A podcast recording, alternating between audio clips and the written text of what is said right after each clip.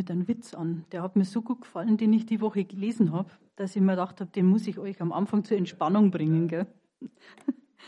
Eine Nonne war im Nahen Osten mit ihrem Jeep unterwegs. Und dann ging ihr plötzlich das Benzin aus. Leider hat sie keinen Ersatzkanister in ihrem Auto gefunden, sondern nur einen Nachttopf. Und den hat sie dann genommen, ist zur nächsten Tankstelle zu Fuß gegangen, hat sich da ihr Benzin geholt, zurück zum Auto und begann, das Benzin in den Tank zu gießen. Und dann kam ein riesengroßer Cadillac vorbei mit zwei steinreichen Ölscheichs. Und die haben sie so ein bisschen beobachtet und haben, waren ganz gespannt. Und irgendwann hat dann einer seine Fensterscheibe runtergekurbelt und hat dann zu ihr gesagt, wissen Sie, wir haben zwar nicht Ihre Religion, aber Ihren Glauben bewundern wir schon sehr. Ich fand den einfach putzig. Heute haben wir einen wunderbaren Lobpreis gehört. Also ich fand den so, so genial. Vielen Dank ans Team. Gell.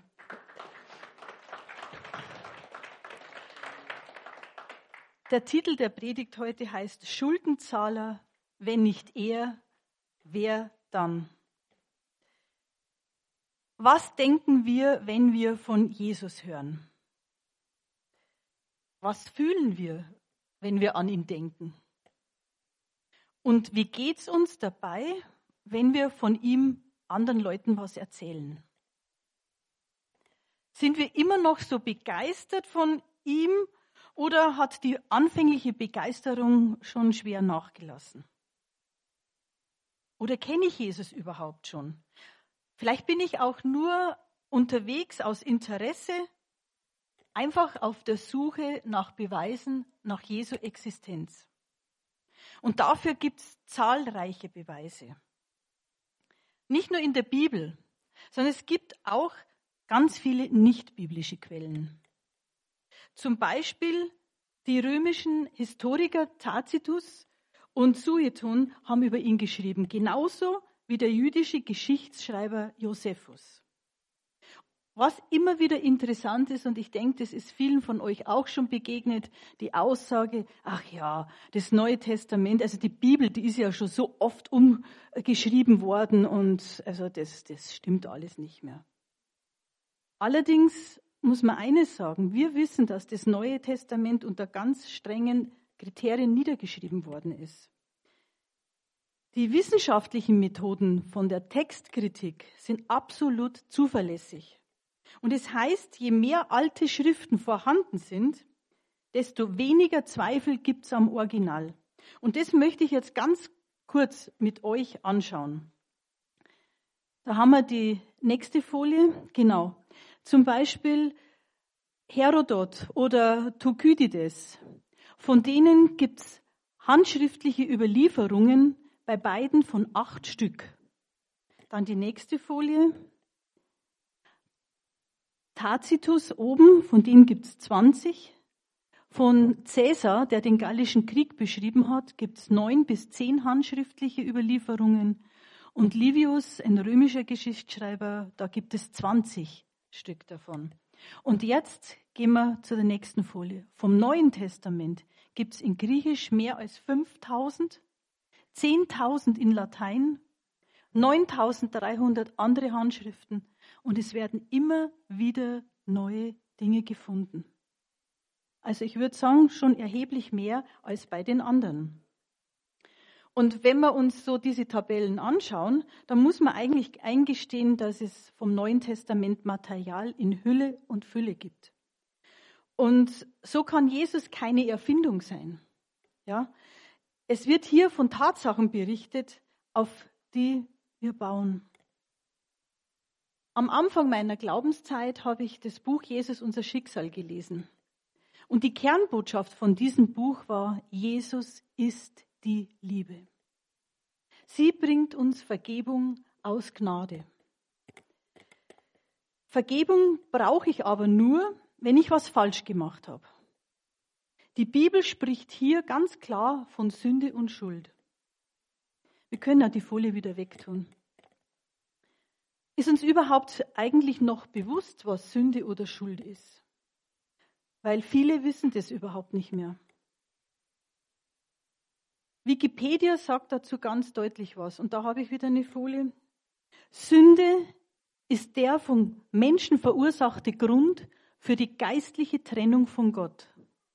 Sie wird auch als Wandeln in der Finsternis bezeichnet. Sünde bewirkt den Tod. Nach Adam und Eva, da verloren die Menschen immer mehr das Bewusstsein von Sünde. Und darum gab Gott Mose Gesetze, die der den Menschen wieder übergeben hat. Also ganz klar sind Gesetze dazu da, dass man weiß, was richtig und falsch ist. Und wir somit Sünde erkennen. Und selbst in unserer Demokratie gibt es Gesetze. Und die werden folgendermaßen begründet. Die nächste Folie. Die staatlichen Gesetze sind dafür da, dass sie ein friedliches Zusammenleben in einer großen Gemeinschaft regeln und erleichtern. Die nächste bitte. Sie legen fest, was man tun muss, tun darf oder nicht tun darf. Gesetze sind oftmals auch ein Schutz. Gesetze garantieren auch Rechte, zum Beispiel das Recht auf Familienbeihilfe. Wir Menschen spüren es ja sogar manchmal körperlich, wenn uns unser Gewissen überführt. Und Gott sei Dank haben noch viele Menschen ein Gewissen. Es plagt uns, es zehrt an unseren Nerven, wir fühlen uns nicht mehr in unserer Haut wohl. Und ein Resultat, wenn man schlechtes Gewissen hat, ist manchmal, dass man Menschen aus dem Weg geht, dass man sich zurückzieht und so weiter. Da sind wir Menschen ziemlich erfinderisch. Und ich denke, jeder von uns kennt es. Nun, wenn unser Staat schon zur Schuld nicht schweigen kann, dann auch Gott nicht. Denn er weiß, wie sehr Schuld durch Sündigen uns schadet. Gott ist richtig wütend. Er ist zornig auf die Sünde.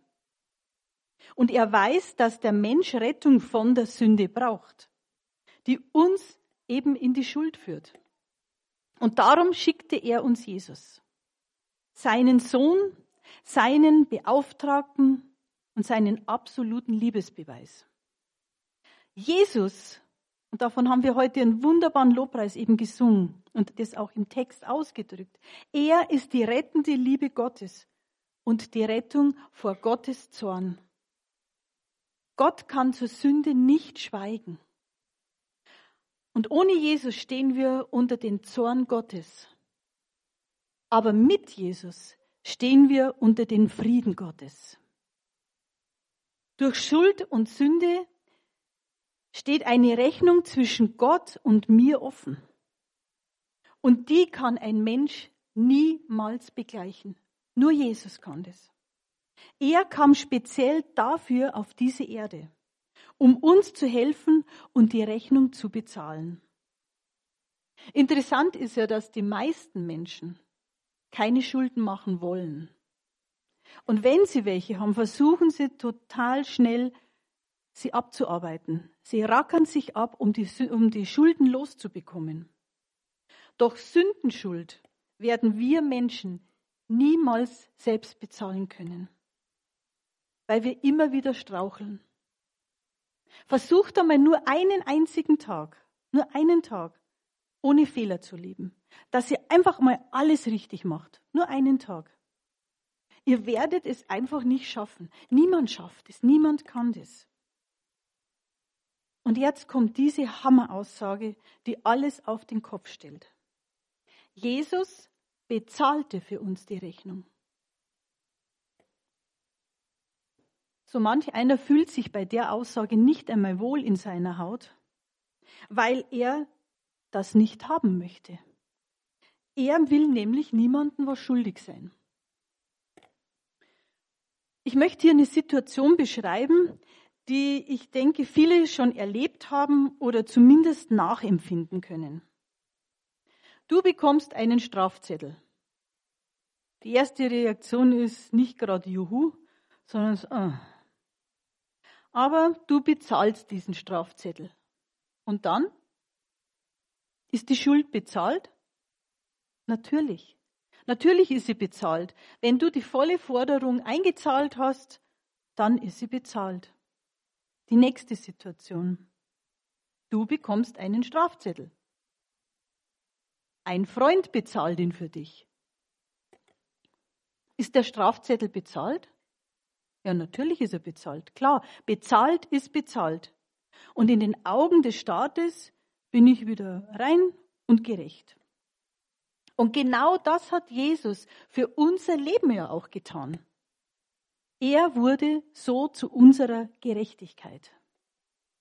Die Strafe hat er bezahlt, unsere Schuld wurde aufgelöst und der Weg zum himmlischen Vater, zu Gott, wurde dadurch frei. So, das Ganze kann ich jetzt annehmen oder ich kann es auch ablehnen. Es ist meine freie Entscheidung. Bei Ablehnung werde ich versuchen, alles selber zu machen, damit ich ein gutes Gewissen habe. Ich werde versuchen, die Schuld loszuwerden.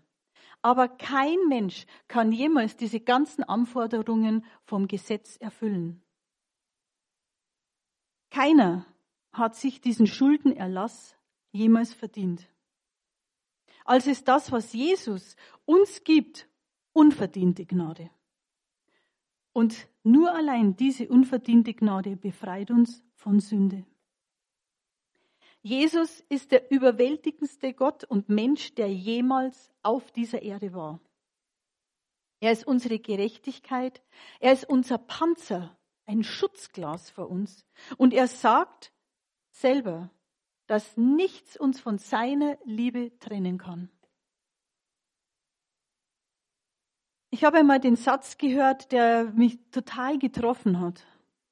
Viele Menschen wollten Gott sein. Aber nur ein Gott wollte Mensch sein.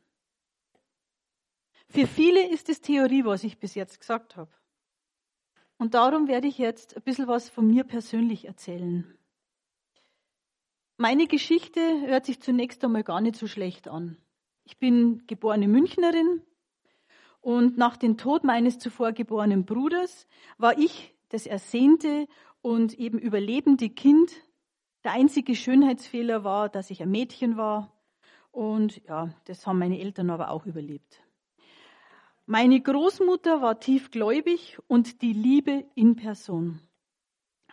Bei ihr bin ich die ersten zwei Lebensjahre aufgewachsen und daraus ist ein Liebesband, ein, ein Liebesbund für mein ganzes Leben entstanden. Sie war die wichtigste und prägendste Person in meinem Leben besonders aber auch was mein Glaube äh, anbelangt. Mein Glaube war stark katholisch geprägt und so war ich Gott gegenüber eher ein bisschen auf Distanz, denn er war ja für die Bestrafungen zuständig. Und wer kennt nicht den Spruch, den kleine Sünden bestraft der liebe Gott gleich. Und so habe ich Gott auch empfunden. Jesus hingegen, der war mein Freund. Das kleine Jesulein verstand meine kindlichen Denkensweisen und so war ich total dick mit ihm befreundet. Ich habe ihm alles anvertraut und ich habe ihn wirklich über alles, alles geliebt. Meine Oma hat es total gefördert und sie hat mir wirklich die Liebe Christi vorgelebt. Meine Oma hat mich auch in meiner Kindheit ständig aufgefangen, weil meine Kindheit war sehr stark von Gewalt geprägt. Meine Oma wurde für mich zum Zufluchtsort in den Ferien, am Wochenende und unter der Woche. Da habe ich mich dann auf Jesus verlassen. Den Heiligen Geist, den kannte ich überhaupt nicht als Teil der Gottheit, den kannte ich nur als Taube. Ich war als Kind schon in einer Jugendgruppe. Irgendwann habe ich selbst eine Jugendgruppe geleitet und wurde dann auch Firmenhelferin. Tja, und dann so mit 15, 16, da kamen dann die Jahre der Sturm- und Drangzeit. Ich glaube, da finden sich doch ein paar, die kennen das auch. Alles will man erobern. Alles können und bewegen, beeindrucken und sich keine Grenzen setzen lassen. Denn schließlich ist man ja modern. Man ist ja total cool. Man ist klug Und man ist sowieso weiterentwickelt als die Eltern, weil die sind ja schon so alt. Meine waren einmal gerade knapp 20 Jahre älter. Und darum dachte ich, die haben eh keine Ahnung mehr. Ja, so tastet man sich dann im Leben voran, macht den einen oder anderen Fehler, man denkt nichts Weltbewegendes, aber das Gewissen meldet sich dann doch immer wieder mal. Dadurch wurde mit Jesus Reden immer weniger und ich habe gemerkt, ihm gefällt nicht immer so alles. Äh, ja, mit Gott war gefühlstechnisch, der war eh irgendwie sauer auf mich. Und dann, nach einer Todsünde, habe ich sowieso alles verspielt. Ich denke, manch einer kann sich an die Zeit ganz gut erinnern, wie es ihm selber gegangen ist. Leider habe ich von Vergebung nur gehört, dass man Todsünden nicht vergeben kann und eben zum ewigen Tod verdammt ist. Und so fühlte ich mich tatsächlich wie ein Zombie. Ich wusste, ich lebe, aber auch, dass ich schon tot war und zur ewigen Verdammnis verurteilt war. Gefangen in Angst, in Überforderung, Selbstverdammnis und Selbstablehnung wegen meines totalen oder gefühlten Totalversagens verbrachte ich dann zehn Jahre meines kostbaren Lebens ohne irgendeine Verbindung mit Gott. Der einzige Gedanke, der ab und zu kam, war, ach, wenn Gott mir doch nur noch einmal vergeben könnte. Ich kam mit Okkultismus in Kontakt und wusste nicht mal, dass das Okkultismus ist. In der Bibel habe ich das dann irgendwann gelesen, dass die Bibel das bezeichnet als weiße Magie. Und erst als ich nachts Geistwesen um mein Bett herumgehen sah und mein ständiger Begleiter nur noch Angst war, da merkte ich, dass irgendwas nicht stimmt und ich habe das alles radikal abgebrochen. Eines kann ich mit Sicherheit sagen. Gott ist gut. Er hat meine kindliche Liebe und all das, was ich als Kind zu ihm gesagt habe, nie vergessen. Und er hat die Gebete meiner Großmutter erhört. Selbst als sie nicht mehr lebte, wirkten sie noch nach. Unterschätzt eure Gebete nicht, die ihr für andere Menschen betet, die ihr für eure Kinder betet. Unterschätzt sie nicht. Wie bereits erwähnt, war ich total überfordert und am Ende. Und in dieser Zeit lud mich dann ein Cousin zu einer christlichen Gruppe ein. Damals habe ich einfach nur gedacht, weg, Hauptsache weg von zu Hause, einfach mal was anderes sehen. Doch dort, dort habe ich dann eine Atmosphäre von Liebe getroffen, die ich nur von meiner Großmutter kannte.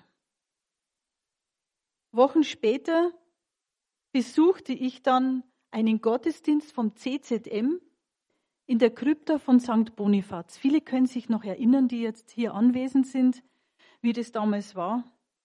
Und dort predigte Steve dann über Vergebung. Und zwar so, wie ich es noch nie gehört hatte. Endlich begriff ich, dass keine Sünde zu groß ist, als dass sie nicht von Gott vergeben wird.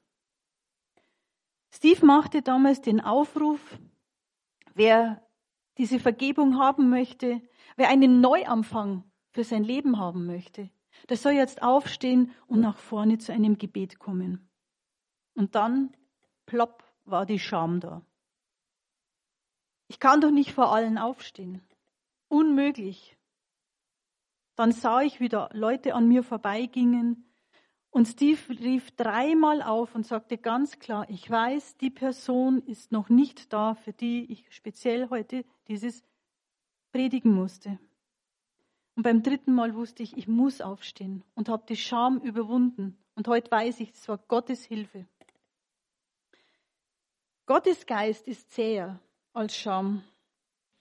Und so bin ich eben beim dritten Aufruf nach vorne gegangen ich habe dort mein Leben in ein Gebet in die Hände Gottes gelegt. Danach hat aber mein wirkliches Lebensabenteuer erst angefangen. Zunächst habe ich erstmal ganz viele Fragen gehabt. Ist Gott doch nicht so böse und streng, wie ich dachte? Warum, warum konnte Gott mir überhaupt vergeben? Ich habe ja sogar das körperlich dann gespürt, dass er mir vergeben hat. Es war erstaunlich, was für eine Liebe durch mich plötzlich, also wirklich durchflutet. Äh, also es hat von mir alles einen Platz eingenommen. Und ich war so voller Liebe damals, dass ich jeden Penner, den ich auf der Straße gesehen habe, am liebsten umarmt hätte und ihm von der Liebe Christi einfach alles erzählt hätte. Ich habe mit vielen Menschen damals gesprochen, ganz, ganz vielen erzählt, wie sehr sie geliebt sind. Und dadurch wusste ich, dass ich einen vollkommenen Neuanfang bekommen habe. Aber wer war jetzt Jesus wirklich? Und ich machte mich dann auf die Suche. Zunächst ging ich dann eben nach meiner bewussten Bekehrung erst einmal ins CZM. Ich besuchte die Gemeinde und das kann ich wirklich auch nur jedem empfehlen, sich einer Gemeinde anzuschließen, andere Christen kennenzulernen. Dann begann ich, die Bibel zu lesen im Neuen Testament. Was ganz besonders wichtig für mich war dann, war das Johannesevangelium. Das hat mir die Augen geöffnet. Hier wurde mir meine Neugeburt erklärt und im Johannes 3 durch das Zusammentreffen von Jesus und Nikodemus begriff ich das Ganze. Und ich muss sagen, das ist wirklich bis heute noch meine Lieblingsgeschichte. Das Wort Gottes wurde durch das Lesen in der Bibel für mich total lebendig. Und ich erlebte, dass das Wort Gottes alltagstauglich ist egal in welcher Situation ich lebe.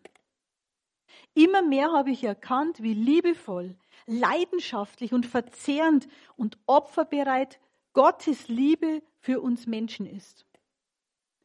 Und wie gewaltig der Gehorsam von Jesus war.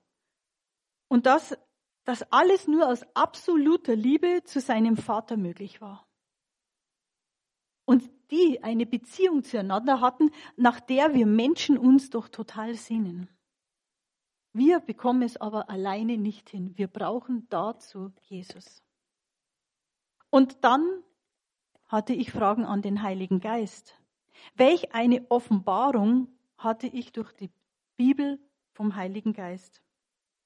Der Heilige Geist zeigte mir dann in den folgenden Jahren, und es tut er bis heute, dass Gott Vater, Gott Sohn und er eine absolute Einheit sind. Aber er hat mir auch gezeigt, dass Jesus als Erlöser, mein Freund, ein Vertrauter, mein Bruder ist, mein Zuhause. Dass er zuverlässig ist, dass er Licht ist, egal was in meinem Leben passiert und wie dunkel ich meine, dass es ist. Jesu Licht ist immer heller. Dass er das Brot und wirklich das Wasser des Lebens ist. Und was für mich ganz besonders wichtig war, dass er der Wahre ist, der nie lügt, denn mein irdischer Vater war ein notorischer Lügner. Und es war für mich so wichtig, dass mein himmlischer Vater die Wahrheit ist.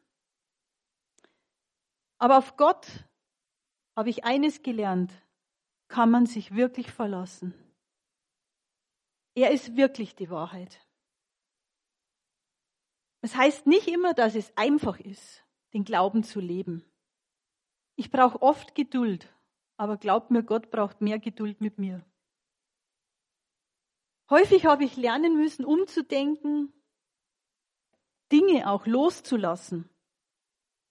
Und meine gut gemeinten Vorschläge, die ich Gott manchmal machte, um Probleme zu lösen, musste ich dann doch aufgeben, weil ich festgestellt habe, dass Gott eine bessere Lösung hat.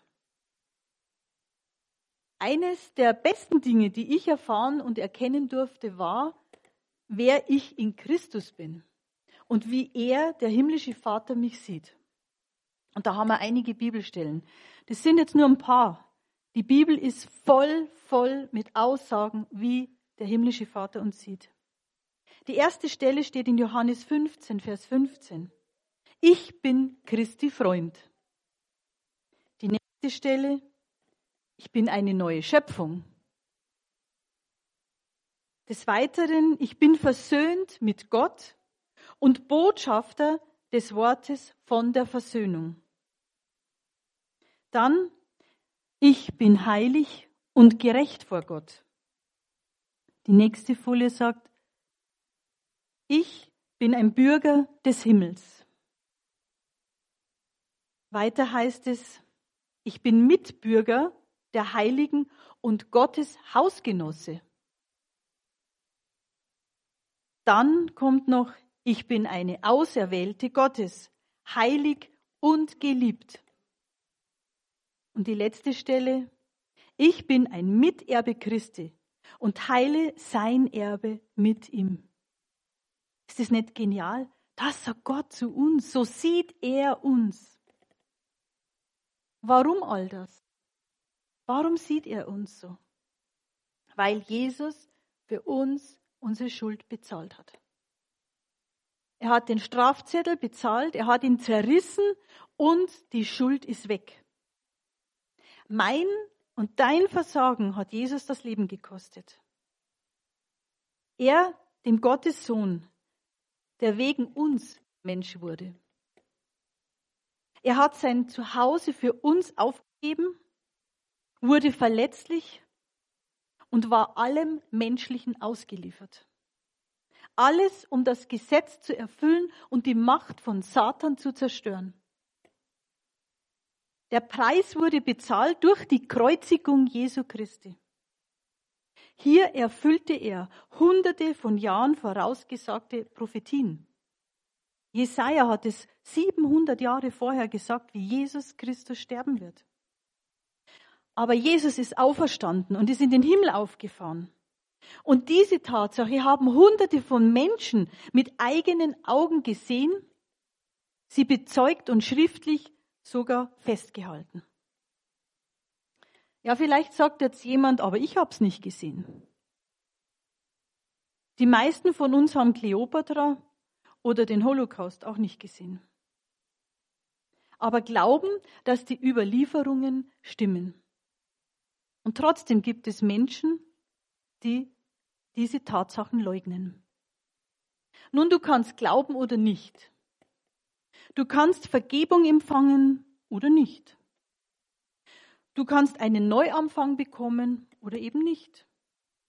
Aber eines sage ich dir. Sag ja nicht ab jetzt, du hättest es nicht gewusst. Ja, ich kann nur aus meinem persönlichen Leben berichten. Gott hat mir das Angebot der Vergebung gemacht und erklärte mir klar, dass Jesus meine Schuld bezahlt hat. Und ich konnte entscheiden, ob ich dieses Geschenk annehme oder nicht. Und verdient hatte ich dieses Geschenk ganz bestimmt nicht. Aber dieses Angebot, was ich da bekam, das wollte ich unter keinen Umständen verpassen. Also habe ich mich entschieden, es anzunehmen, weil zu verlieren hatte ich nichts. Ich habe die Gnade der Vergebung einfach angenommen und es war die beste Entscheidung in meinem Leben, die ich treffen konnte. Und diese Entscheidung hat sogar Auswirkungen bis nach meinem Tod. Denn Jesus selbst hat mir eine Wohnung im Himmel versprochen, steht in der Bibel. Und der himmlische Vater wartet auf mich, seinem Kind. Viele Menschen meinen, wir sind doch alle Kinder Gottes, aber das stimmt nicht. Wir sind alle Schöpfung Gottes.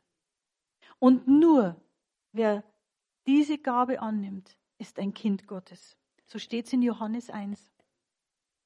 Jesus, Gott Vater und der Heilige Geist ist absolut zuverlässig in seiner Liebe und Treue und wird uns niemals verlassen. Aber wie schaut's mit uns aus? Wir werden das alleine nie schaffen, absolut treu zu sein. Aber da will uns Gott helfen. Wenn wir gefallen sind, dann will er uns aufhelfen. Und Sorgen und Nöte, die sollten wir sogar auf ihn werfen.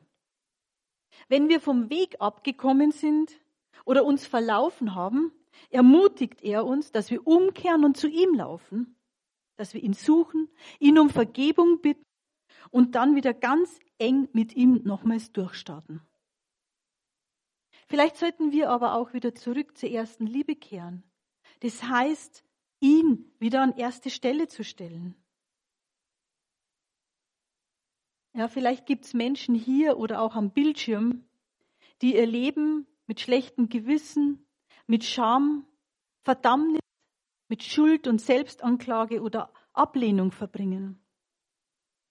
Jesus ist die Antwort. Er ist unser Schuldenzahler. Und wie im äh, Titel schon gesagt, wenn nicht er, wer dann? Alleine werden wir es nicht schaffen. Kein anderer möchte doch für die Sünden eines anderen sterben. Aber Jesus, er hat das getan. Er wurde verhöhnt, er wurde bespuckt und verspottet, er wurde ans Kreuz genagelt, alles wegen meiner und deiner Schuld. Wie lange möchtest du noch so verbringen? Die Menschen, die noch keine Entscheidung für Jesus getroffen haben, denen möchte ich einfach sagen, heute ist dein Tag. Versuch es einfach und wirf all deine Last auf ihn.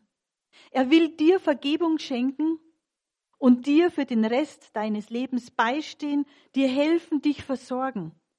Denn Jesus hat keine Exklusivverträge mit einigen Menschen nur gemacht, sondern für uns alle. Und heute habe ich ein Geschenk, das ich dir geben soll. Vergebung und Befreiung. Doch du triffst die Entscheidung, das anzunehmen oder abzulehnen. Und so stelle ich die Frage, wer möchte das Geschenk empfangen? Wer möchte es annehmen und diese Lebensentscheidung treffen? Durch ein kurzes Gebet möchte ich dich jetzt einfach unterstützen, indem ich es vorbete und du nachbetest. Jesus, ich bitte dich, komm in mein Leben. Ich will dich kennenlernen. Vergib mir bitte all meine Sünden, meine Schuld. Danke für Jesus, dass er für mich am Kreuz gestorben ist und er jetzt meine Schuld bezahlt. Und danke für deine Vergebung. Amen. Nun habe ich noch ein paar Fragen an die Menschen, die ihr Leben schon Jesus übergeben haben. Wie läuft's bei dir so? Bist du noch begeistert von Gott? Bist du noch in Gott verwurzelt? Es wäre ganz wichtig, denn gerade in solchen Zeiten wie jetzt, die so stürmisch sind, da brauchen wir das. So viel Verwirrung, so viele Lügen, die wir hören und denen wir täglich begegnen, können wir nur schaffen und widerstehen, wenn wir die Wahrheit Gottes kennen. Denkst du tagsüber an Gott? Oder nur einmal die Woche am Sonntag? Verbringst du mehr Zeit damit, dir Nachrichten anzusehen, die eigentlich nur negativ sind? Versuchst du dich abzulenken mit allem Möglichen? Oder verfolgst du alle Corona-Diskussionen? Ich denke, wenn wir so viel von Jesus reden würden wie von Corona, dann würde manches anders aussehen. Wenn wir unsere Gedanken mit der Wahrheit Gottes füllen würden, dann wären wir nicht so bedrückt unterwegs. Das Wort Gottes sagt uns, werde stark im Herrn. Das Wort Gottes sagt uns, fürchte dich nicht. Es sagt uns, freue dich, und zwar alle Zeit. Ich will euch nur zurufen, lasst euch von der Wahrheit Gottes ermutigen.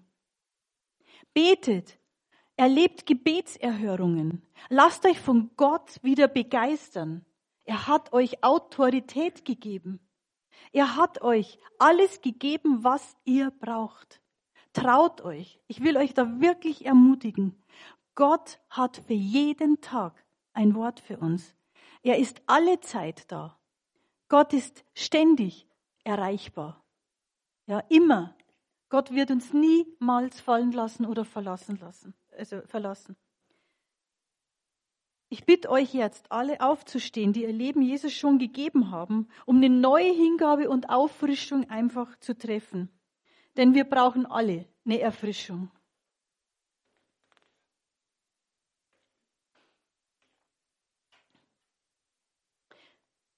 Jesus, danke, dass du treu bist und mich wachrüttelst. Lass mich wieder begeistert von dir sein. Und hilf mir, wo ich schwach bin. Ich vertraue dir, dass du mir antwortest. Amen. Ja, Jesus ist unvergleichlich. Und niemand, aber wirklich niemand, mit Jesus mithalten. Er steht zu all seinen Versprechen absolut zuverlässig. Denn er ist derselbe gestern, er ist auch heute derselbe und er wird es auch für die Zukunft sein.